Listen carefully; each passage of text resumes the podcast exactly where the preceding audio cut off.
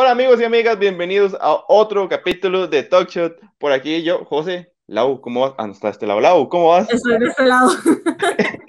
Todo bien, muy, muy feliz, muy feliz de volver a Talk Shot. Este, emocionada por el tema de esta semana. Sí, como pueden ver, hoy no estamos en Gastro Belga, pero estamos deseosos de volver. Ahí tuvimos unas complicaciones porque por dicha Gastro Belga está, pasa muy ocupado, mucha gente quiere ir y nosotros teníamos ahí unos eh, compromisos profesionales. Entonces, para no dejarlos abandonados una semana más, hicimos esta versión casera, pero igual manteniendo la esencia del programa. Si la gente no ha visto, ¿qué va más o menos a este programa? Es mi especialidad, es mi especialidad contarles de qué va Talk Shot. Tenemos un trago, eso es todo lo que hay, un trago para contarles sobre una película, una serie, un videojuego, etcétera. El punto es que hay que ir midiendo los argumentos, porque por ejemplo, hoy yo lo que tengo es esto. Eso es todo lo que tengo para comentar.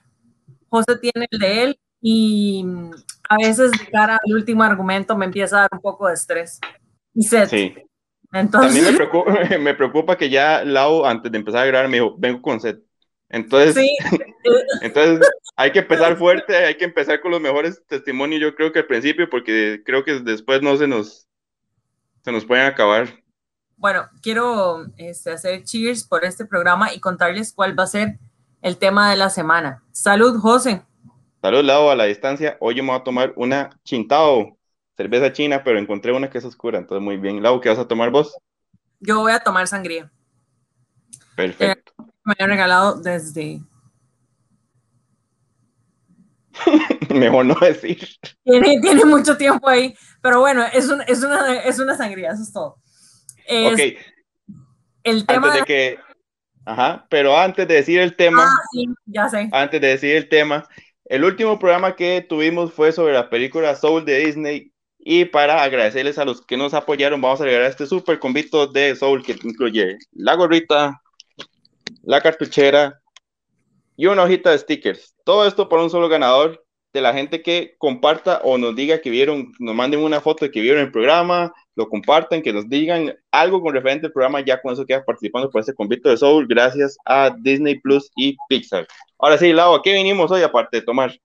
Hoy vinimos, el trago de hoy tiene que alcanzarnos para conversar de em, The Little Things o Pequeños Secretos en español. Es el nombre de la película que hoy vamos a destinar este programa a conversar.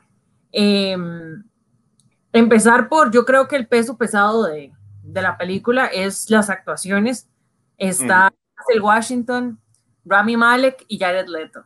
En los mismos Pero el peso pesado son las actuaciones o el cast que tiene hijo de puchica, ya, ya. espérate, espérate para ver. Em, el cast. Empecemos por. Voy a decir que el cast es lo primero que llama a la gente.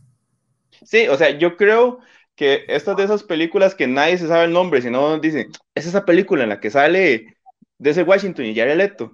Ajá, eh, uy, no sé, qué fuerte, pero es que sí, hay, películas que son así exactamente. Esta y es que esas.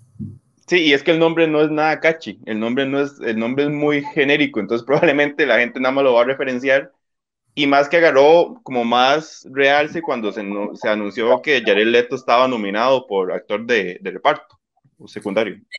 Sí, eh, fue, una, fue una sorpresa ver la nominación de, de, de Jared en los, en los Golden, porque si bien es cierto, de es Jared Leto, o sea, no es como el rol más representativo de su carrera, no estábamos esperando ese, e, ese, esa llamada de, publicidad tan, tan fuerte de pronto por The Little Things. Estaba un poco en la sombra la película, no resaltando de, en taquilla, de hecho creo que estaba más fuerte en Estados Unidos em, el protector de, de Liam. Liam Ajá, exactamente. Está ahorita muchísimo más fuerte esa y de pronto Jared Leto empieza aquí a tirar fuerte publicidad por todo lado. Este, y ya casi le vamos a entrar al spoiler porque sí hubo un punto en el que fue un poco cantado su rol en la, en la película. A mí sí. Bueno, Sí, hacer la advertencia de que este es un programa lleno de spoilers. La gracia del programa es poder conversar con la película con toda la libertad. Así que si usted no ha visto la película, recordamos que este programa queda grabado. Usted puede ir a ver, venir a verlo ya después de que vea la película. Exacto. Pero si usted ya la vio, entonces puede compartir ya con nosotros más a fuerza los, spoilers. Eh, Lau, tal vez hablemos un poquito de la premisa. La premisa de la película es una película más de crímenes, con muchas referencias tal vez a casos como Ted Bundy es definitivamente eh, suspenso policial. Este, tenemos, a, tenemos a esos dos detectives, uno del, del, Estado, digamos, como un detective asignado, y el otro es un, es un policía como en ejercicio, pero se ve que tuvo mucha experiencia, se ve que fue alguien este, ya muy, muy experimentado en, el, en la investigación y demás, que de pronto tiene un papel que, que al principio cuesta como agarrar qué, qué es la cuestión. Pero estos dos se encuentran por cuestiones de la vida, personalidades súper diferentes y em, eh, van detrás de las migajitas que nos va dejando la película. Esas migajitas de pan son las pistas que prometen llegar a un eh, asesino serial. Hay una serie de crímenes que se han ido conectando, este, que nos van, que nos van contando que si hay algo que tengo que reconocerle a la película, y aquí empiezan los spoilers, es inicio tan brutal que tiene. Eso sí me gustó. O sea, eh, entre todas las cosas de, de, la peli que después tal vez no le eche tanta miel, sí a los primeros minutos tengo que decir que una joya. Porque te pone en la, así el meme, eh, te pone en la posición de la, de la perseguida y, sí. crea un ambiente. Entonces, te explica por qué el asesino o, el, o, el, o este tipo del que van detrás no es alguien carismático, no es alguien súper cool como han querido vender a Ted Bundy, no. Es realmente ese monstruo detrás de... Y entonces eso me gustó. Y pues después de mostrarnos eso, estas dos personalidades van detrás de eso. No sé si hay algo más que, que quede ahí y debería tomar media copa por todo lo que hablé. no, no, no. O sea, ahí, ahí resumiste de una forma genial que yo no hubiera podido hacer de lo que va la película. Sí, sí, tienes razón en una cosa. O sea, la escena inicial que nos pone en el punto de vista de una mujer que está siendo acosada por lo que creemos que es el mismo asesino que vemos más adelante, es muy fuerte. Lástima que casi que no tenemos esos mismos, ese mismo tono mucho más adelante en la película. O sea, nos dan como ese, ve hasta varios. Usted piensa que todo lo que va a venir después es así. Y, y no, y tal vez después son como, como nada más pasaditas de eso ya que ya vimos. Ahora yo estaba como, bueno, recordando un poquito para decir, bueno, ¿qué diablos voy a hablar hoy con, con Lau? Pero, y digamos, y sí, había una, para mí, durante, una, durante que vi la película, una cosa que me molestó demasiado es cómo este Mae, el que hace el papel de Denzel Washington, que tiene un nombre rarísimo, el Mae nada más desaparece, lo mandan a hacer un trabajo a, a Los Ángeles, si no mal recuerdo. El Mae conoce a un Mae que le cae mal al principio porque está como en un puesto que parecía ser de él. De repente el Mae saca vacaciones, de repente el Mae se mete solo en el caso el jefe del departamento le dice al madre que no debería, pero aún así el madre sigue, lo meten en todas las escenas del crimen, el madre llega a la morgue como si nada. Ajá, entra, esta sí tiene todo el acceso. Y yo decía, madre, pero o sea, ¿en qué momento es que, cuál, en qué escena fue que estos, dos personajes principales, el de Denzel Washington y el de Rami Malek, hicieron clic? Yo me distraje porque, este, sin bajar, de verdad que no, no, no tengo entradas gratis, por eso lo voy a contar, estaba en VIP y has visto que pueden llegar a uno a pedirle la orden. Entonces me llegaron a pedir. Y yo, ¿sabes? Pero ¿en qué momento se hicieron amigos? Y ahorita que lo decís, me lo perdí. No, no, pero es que en serio, o sea, viéndolo en retrospectiva, el momento de unión de ellos es una cosa súper insignificante. Yo creo que el momento de unión de ellos es cuando el personaje de Rami Malek reconoce que el MAE vio, descubrió que en la escena del crimen había una ventana al frente y que el más estaba viendo desde ahí. Yo creo que ese momento como que el más dice, ah, no, mira, este más no, no, es tan idiota.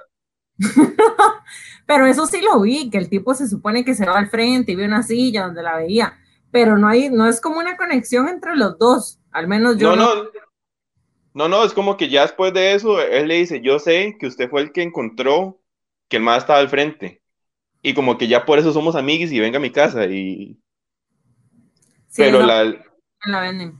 Y el, este actor, el personaje de Denzel se llama Deacon y le Dick o Dick. O, sea, es como, de hecho nunca, nunca logré conectar con el personaje de Denzel. O sea, en, la película para mí es de los que mm, no logro, no logro conectar. Sin embargo, tal vez sí está por encima de la actuación de Rami, de Rami Malek. Es que sí, es que es raro, es que digamos, uno, el personaje de Rami Malek lo sentís como más real, más reconocible, pero digamos, yo no podía evitar sentir que Rami Malek estaba repitiendo las muecas de Freddie Mercury. Es, qué curioso, yo lo sentía más como en el otro papel de, ay, de esta serie. La Mr. Rod. Mr. Rod. Cuando sí, o no, autista. Sí, no sé, pero er, era más que todo como, él tiene como una maña en la boca, hay algo que hace muy repetitivo.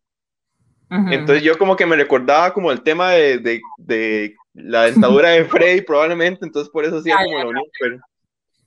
Pues si tuviera que ponerlos en orden, este, y eso va por un, eso va por un trago. bueno, te acompaño.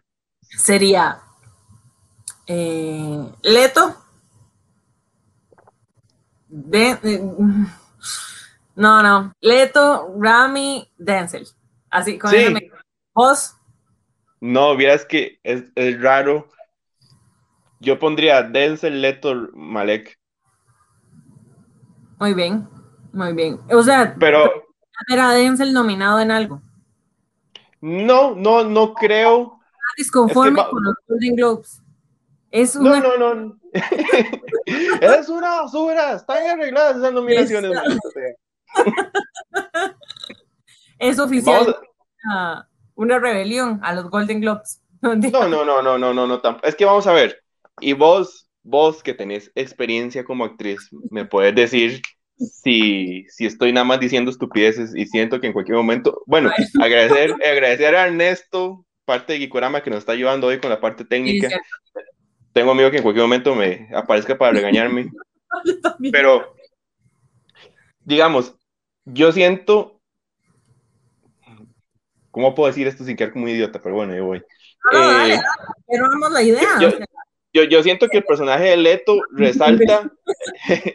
el personaje de Leto resalta porque sí, es un mae raro. O sea, la construcción del personaje probablemente sí le llevó mucho trabajo porque sí se ve que, o sea, sí, sí están pensados sus gestos, su forma de hablar, sus movimientos, y sí es un mae muy raro, y sí está muy bien diseñado, pero yo siento que ya ese mae queda un estándar, o sea, el mae queda un estándar de emociones, hay un margen contenido, y el personaje de ahí no se mueve porque, no porque Leto no tenga posibilidades, sino porque ya el personaje no se mueve mucho de soy el bicho raro que vengo a atormentarlos y, y a joderlos. Yo sí siento que el personaje de Denzel sí tiene que verse como expuesto a diferentes emociones, entonces sí él muestra como un poco más de gama, aún así sin tener un personaje tan vistoso. Entonces por, eso yo, por eso yo quedo más como, yo siento como que sí, Leto hizo un, logró crear algo chivísimo, pero ese chiva quedó en algo. Ajá. Y, y el personaje de Denzel tal vez se ve más expuesto a situaciones diferentes, entonces vos lo ves en cómo reacciona ese mismo personaje a diferentes eh, reacciones. Eh, sí, sí, digamos, actualmente pues sí está siempre la, posibilidad de que te faciliten el trabajo con una especie de conjunto de características deseables para un personaje. Entonces, si te dan el bicho raro, pues te van a vestir como el bicho raro, te van a ambientar como el bicho raro. La música, la luz, el peinado, te va a sumergir en eso. Entonces, ya hay que te están adelantando para hacer ese bicho raro versus un personaje que tiene que tener cierto carisma, contar un trasfondo, y ahí siento que obviamente Denzel es muy fuerte, pero también, este, y te doy el punto, definitivamente Leto tenía una parte adelantada, es como cuando hace eh, un par de galas en los Oscar, este tipo que interpretó a un presidente, que se me olvidó el nombre, Shaney, creo que fue, que era, el personaje que interpretaba, este, le pusieron demasiados prosthetics y era súper obeso eh, lo, lo, hicieron prácticamente igual y estaba nominado como mejor actor. Entonces, hay una parte del camino que ya te adelanta, porque te están, creando ser ese personaje. Fue como cuando a él lo hicieron como Freddie Mercury, a Rami Malek. Hay una parte del camino que te adelantan.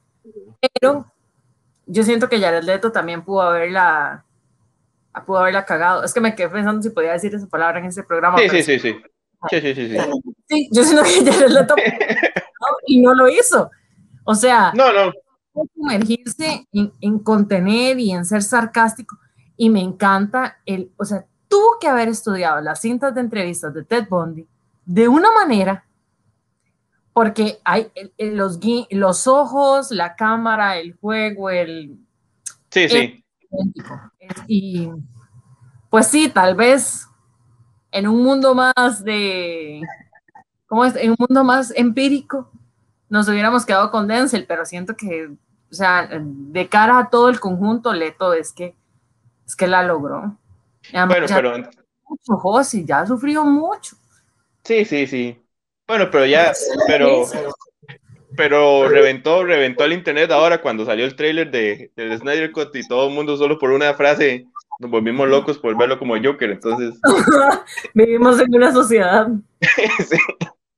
Además, nadie, le puede, nadie le puede quitar sus, sus glorias en la época emo en, en 30 Seconds Bueno, pero eso es otro tema. Ese es otro tema, aquí somos... pero no importa, eso... Bueno, pero, pero eh, este mismo diseño de personajes me lleva a uno de los problemas que yo tuve con esta película, que era que yo llegué condicionado. Yo llegué condicionado porque extrañamente yo llegué muy, cosa que no cuesta que pase ahora, yo llegué muy limpio, muy sano de trailers, de publicidad, que creo que fue es todo total contrario que te pasó a vos. Yo llegué así, nada más vi un, un afiche y un videito de 5 segundos que era un loop. Entonces yo digo, ok, el fuerte de esta película que todos nos lo venden es el cast que estamos hablando ahora. Washington, Malek y Leto. Y, te lo, y, entonces te lo proponen como que uno es el oficial experimentado, uno es el oficial primerizo y el otro es el bicho raro. Dentro de una trama de que hay que buscar el asesino serial. Y no te presentan, y los personajes secundarios son muy secundarios porque en serio son como nada más que aparecen para decir, eh, Buenas tardes. Buenas tardes, ya, ya, ya, llamaron de tal lado que, que, vaya. Voy a hacer una referencia a, No, no, le voy a dejar ir porque... No, no. otro día, en otro programa, prometo utilizar esa referencia, siga. Pero entonces eso, o sea, ya yo ya llegué condicionado de que me están viniendo un Michael rarísimo, me están, tienen un super actor haciéndolo. O sea, en y no me presentan ningún otro personaje. O sea, no hay posibilidad de que de repente nada más más se saquen un otro personaje del sombrero. Entonces ya uno llega como condicionado más. O sea, no hay muchas opciones de que este madre tiene que ser o ser. Yo, yo sí me, yo, o sea, yo leí un titular que decía Jared Leto interpreta a un asesino serial. y yo, ok, esta es la película que voy a ir a ver, ¿qué puedo hacer? Cuando llegué al cine, eh, pues tenía la emoción de saber cómo se iba a resolver la historia y una de las cosas que más me debe esta película es, usted no puede contar una historia buena y darle ese final.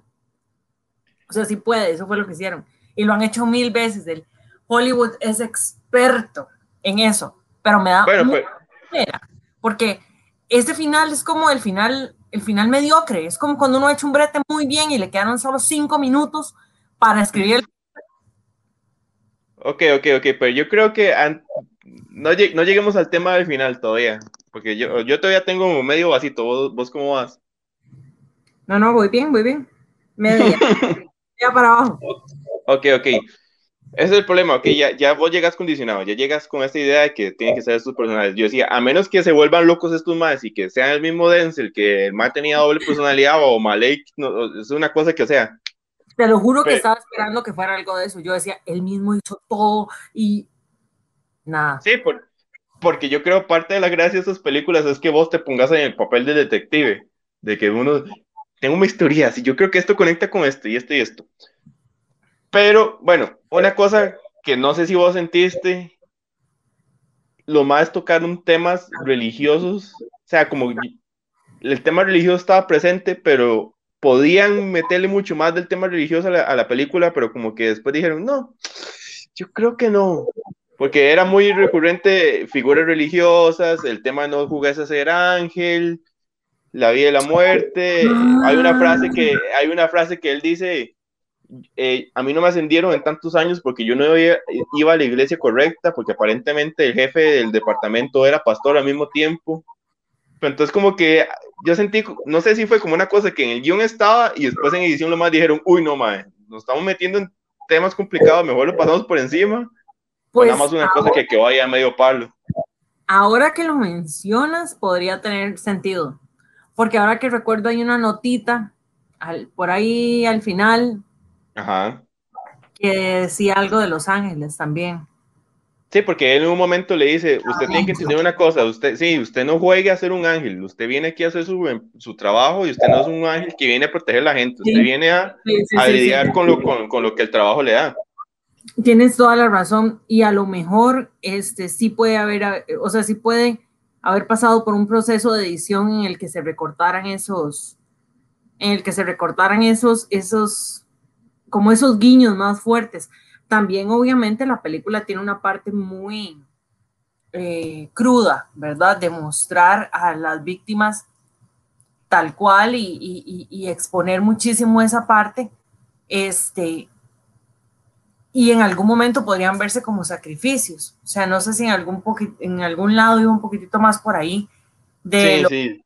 a jugar a ser a jugar a ser realmente malvado porque iba más allá de matarlas, realmente iba por un poco por el lado de, de lo que hacía incluso después de Sí, sí, porque igual se muestra que una de las víctimas prácticamente la tuvo un montón de días en un edificio donde podía verla.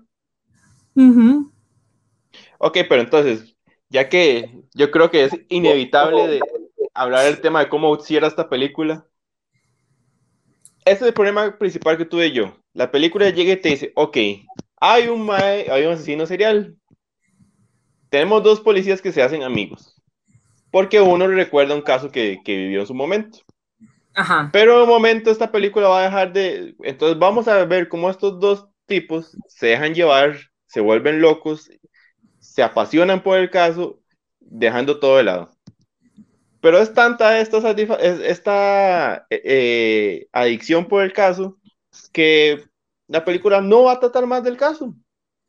No nos va a interesar mostrarle a usted quién es el quién es el asesino, no nos va a intentar resolverle nada, ni siquiera darle una pista de quién pudo hacerlo, para irme por una historia más de a dónde te lleva la obsesión, a dónde te lleva a perder la cabeza, ¿Vos crees que es válido hacer ese, ese, cambio de marcha a mitad de película?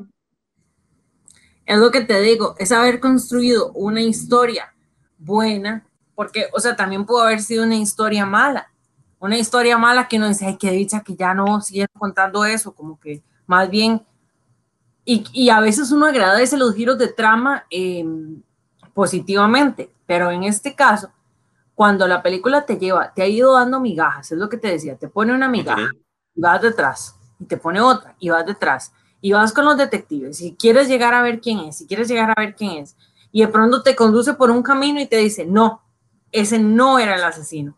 Entonces yo dije, güey, pucha, esto sí va porque le lleguemos a quién es. Y al final de la película,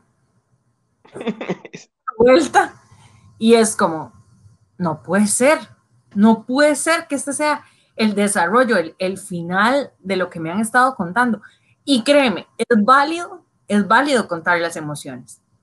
No, no, no, totalmente. O sea, si no, si no tienes emociones. Exacto, casos de asesinos seriales hay miles y en Netflix y en documentales y etcétera. Pero de todas las emociones por contar, realmente yo siento que la obsesión no era la más fuerte. En algún momento pensé que tal vez la familia de, del personaje, de cómo se llamaba, de Baxter, podía llegar y decir, este, se, le, se le secuestraron a una hija, le pasó algo a la esposa, porque también había un rol ahí como de protección por ellas, y yo dije, uh -huh. tal vez va por este lado. No, o sea, de verdad, y es muy duro el final para el personaje de Jared Leto, porque decís, tenía tanto, ya, e ese final, no, no. Y mi problema con la película es el final, pero entiendo... Sí, sí que querían irse por otra línea argumental y está bien, pero qué cólera me da. Sí, es que es el tema, como, o sea, como vos decís, todo buen giro, todo buen cambio, una trama se agradece mientras sea justificado, mientras vos decís, ok, ¿a dónde me vas a llevar y por qué me vas a llevar ahí? El tema aquí es que te hacen un cambio de, ok, no nos va a importar resolverlo usted, lo que pasó, porque vamos a irnos a un tema más de qué está viendo este mae, cómo se relaciona con lo que le había pasado al otro mae cuando por equivocación mató a otra persona, pero lo metieron como dentro de que fue el mismo asesino. Ajá. Y, y al final, entonces vos, pero vos, vos quedas como una sensación como, ok, sí, todo se fue al carajo.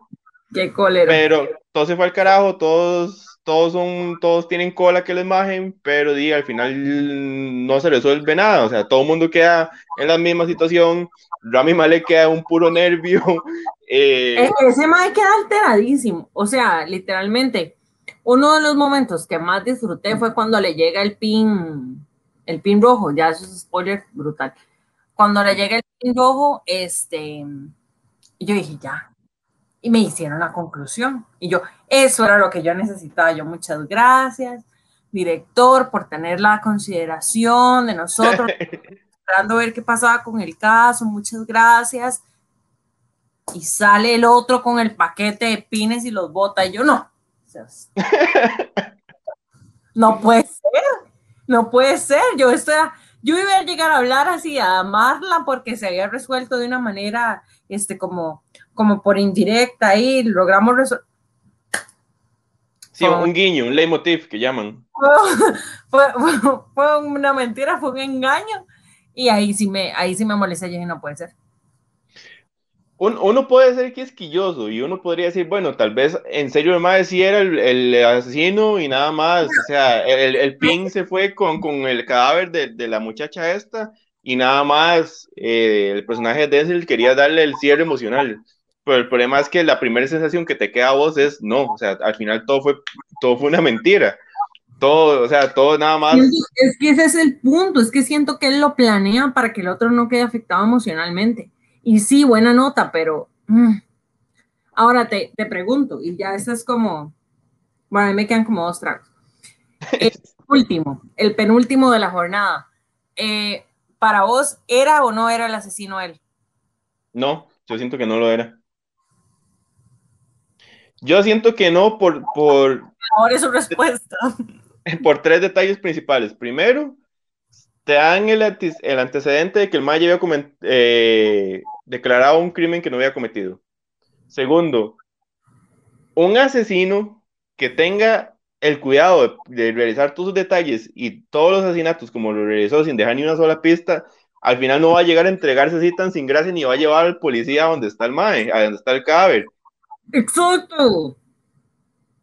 Y tercero, hay una escena, o sea, hay, hay un momento que para mí es eh, todavía más claro. Cuando el mal está diciendo al personaje Rami que haga los, los hoyos, hay como tres momentos que se ve que él perfectamente puede agarrar el arma y matarlo en el momento, porque el nada más está muy concentrado haciendo los huecos.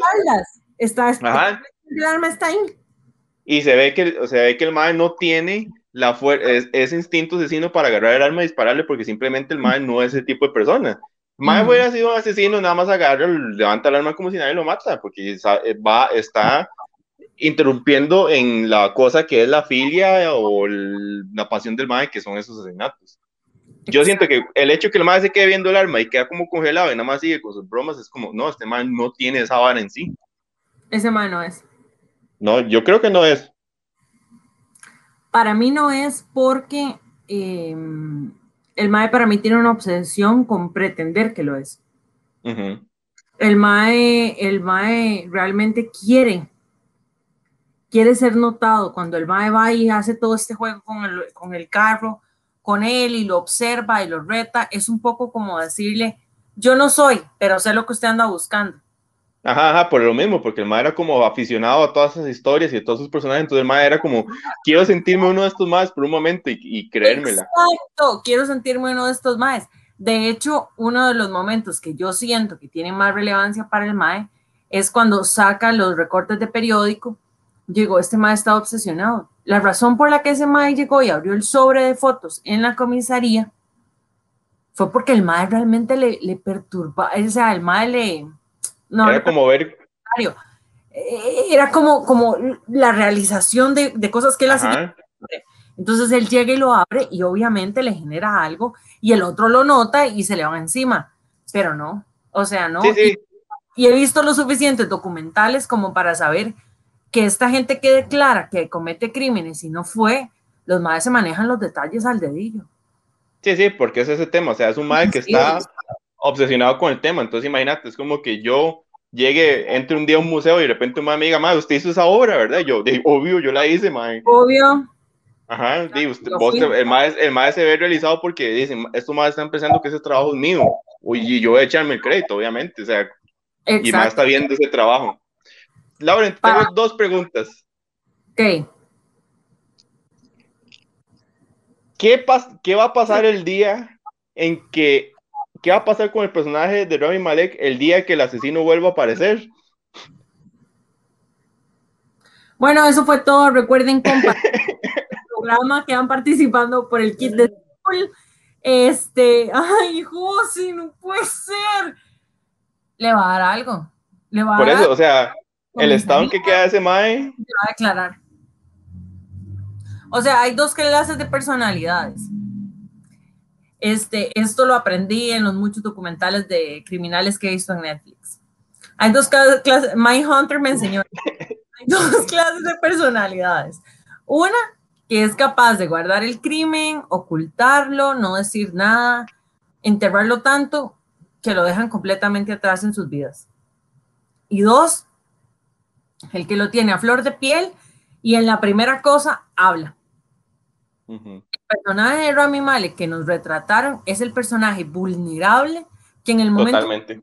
incluso similar, o sea, ni siquiera estamos hablando del mismo modus operandi, eh, que quedó amarrada la persona, nada, con solo que sea similar y en la zona, él va a llegar y decir, yo maté a un tipo que no era.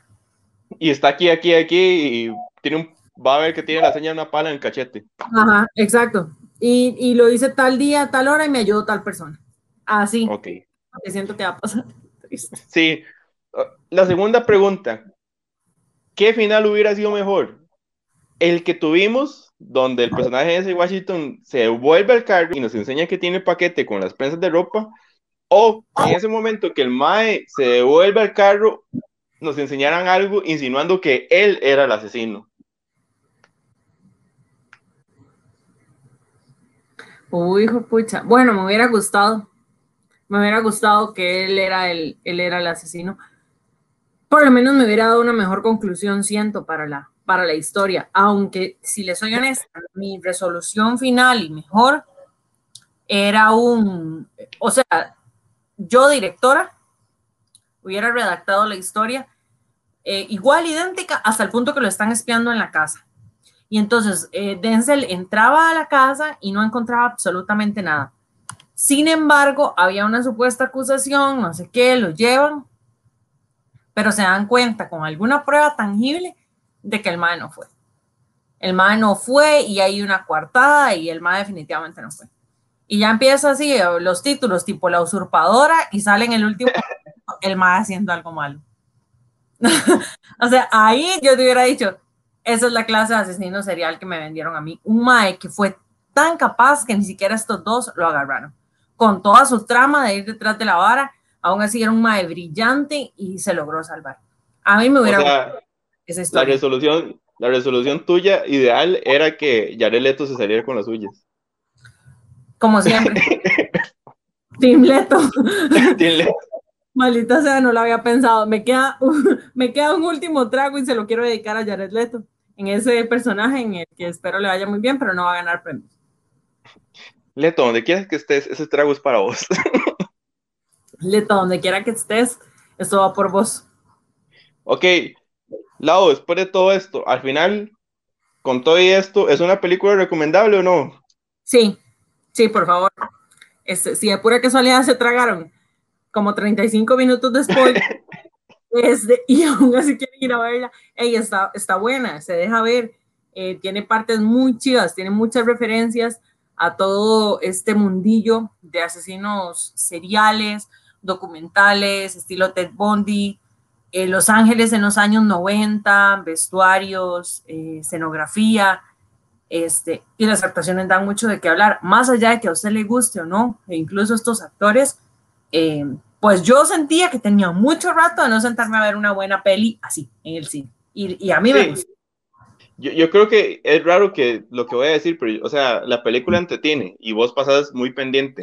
El hecho es que la película está tan bien hecha que más bien como que da cólera que no termine de resolver bien. Entonces, por eso es como, por eso es por eso puede sonar como que estamos hablando negativamente de la película, aunque es una película que se pasa bien, nada más que es como todo va construido tan bien que a uno le duele como que al final te resuelvan así.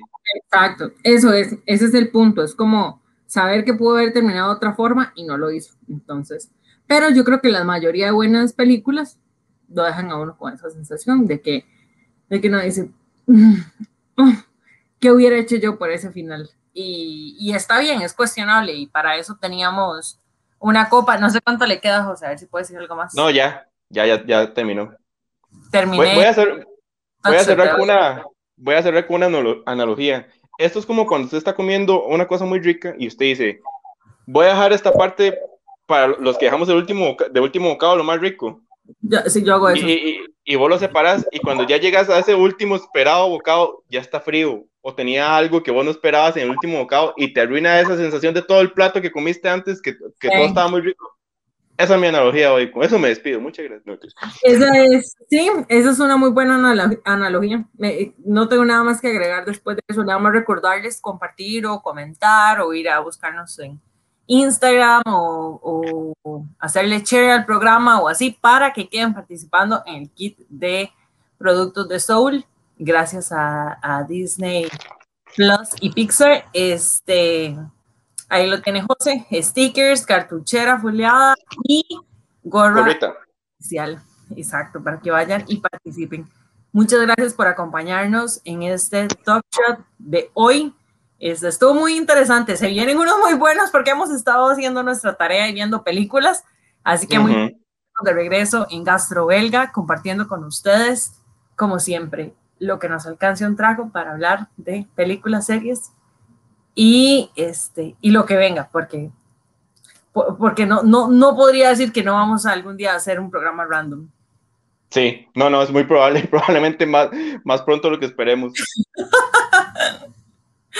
Así es, pero entonces eh, con esto nos despedimos, José. No sé si tenés algún otro este, tema por ahí, si no, no, no, nada más decir es que probablemente esperen que el próximo programa es algo que empieza con M y termine con Monster Hunter.